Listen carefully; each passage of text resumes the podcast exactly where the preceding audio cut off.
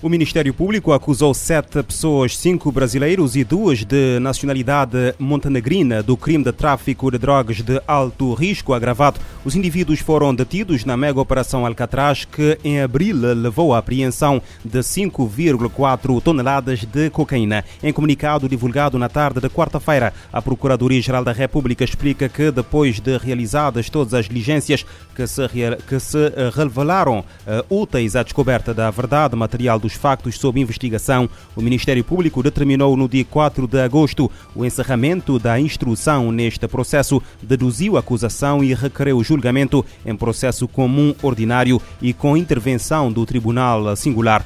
Todos os acusados são tripulantes da embarcação de pesca Alcatraz 1 de pavilhão brasileiro, abordada no dia 1 de abril pelas autoridades caverdianas com o apoio da Marinha norte-americana. O Tribunal da Praia já tinha aplicado a 8 de abril a prisão preventiva aos sete detidos na mega operação antidroga. A interseção do navio foi feita em alto mar a mais de, 300, a mais de 90, 930 quilómetros do Porto da Praia no dia 1 de abril. O comando das Forças Armadas norte-americanas americanas eh, para a África confirmou na altura o apoio à operação e avaliou a droga apreendida em 350 milhões de dólares. O paradeiro do navio de pesca com bandeira do Brasil, abordado na operação conjunta eh, que transportava a carga de droga, continua por esclarecer por parte das autoridades envolvidas na operação.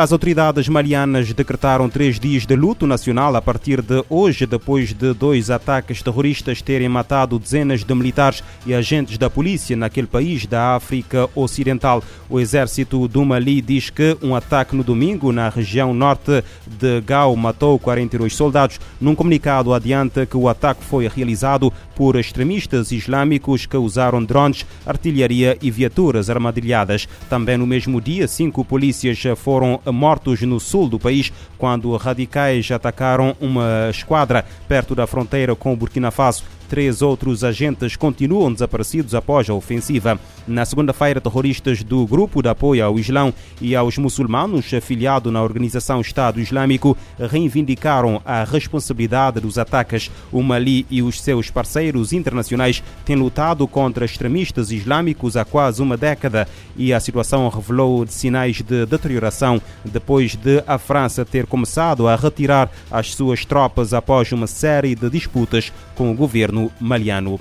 E o mundo precisa de uh, desnuclearização. A afirmação é do antigo embaixador do Brasil, Sérgio Duarte, que foi alto representante da ONU para o desarmamento entre 2007 e 2012.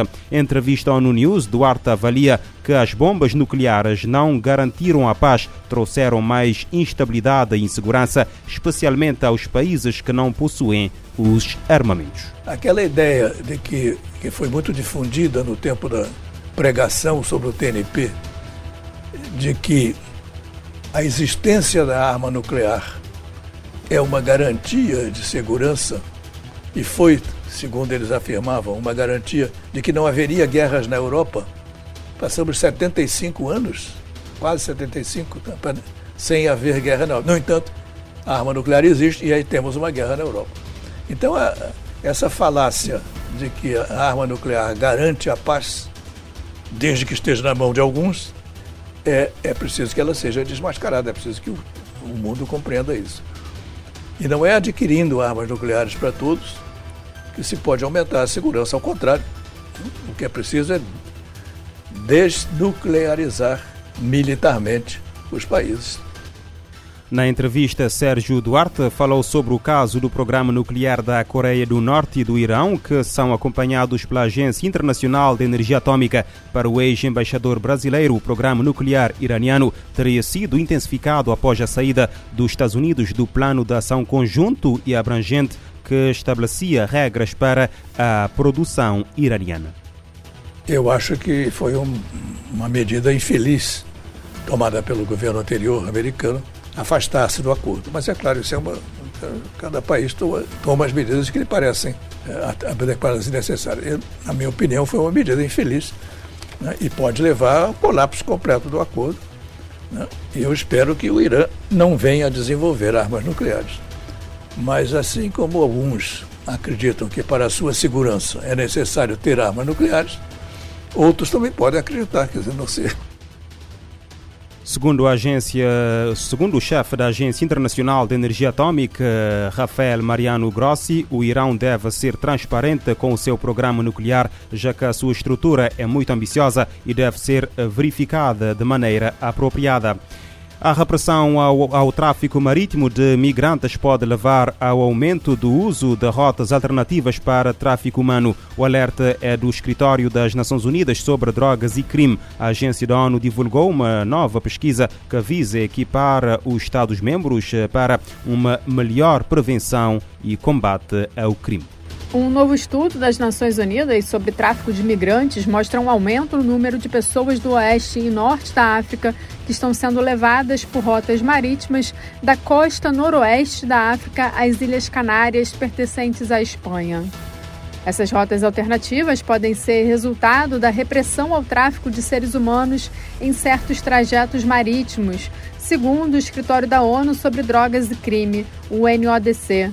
Para a agência, as rotas alternativas agravam os riscos para as pessoas contrabandeadas pelo mar. O estudo, Observatório do NODC sobre Contrabando de Migrantes, mostra que nos últimos meses de 2020, milhares de pessoas contrabandeadas chegaram às Ilhas Canárias em números que não se viam na região há mais de uma década. A pesquisa liga esse aumento a uma diminuição no fluxo do norte do Marrocos para a Espanha na rota do Mediterrâneo Ocidental. O documento traz evidências atualizadas sobre dados e informações sobre trajetos, aspectos financeiros, condutores e impactos do contrabando de imigrantes. O objetivo da pesquisa é equipar os Estados-membros para responderem melhor, prevenir e combater o tráfico de imigrantes além de proteger os direitos dessas pessoas. O estudo concluiu que as respostas da justiça criminal ao contrabando nesta rota não estão surtindo o efeito desejado. As investigações e processos judiciais são frequentemente dirigidos a condutores de barcos. No ano passado, por exemplo, cerca de 150 motoristas de barco foram presos e investigados por contrabando de imigrantes e acusações relacionadas. Mas os membros de grupos criminosos que organizam o contrabando de imigrantes raramente são investigados ou punidos. Da ONU News Nova York, Ana Paula Loureiro. Para a agência da ONU, uma maneira eficaz de prevenir este tipo de crime seria aumentar as opções de migração regular, conforme recomendado pelo Grupo de Trabalho das Nações Unidas sobre o contrabando de migrantes no ano passado.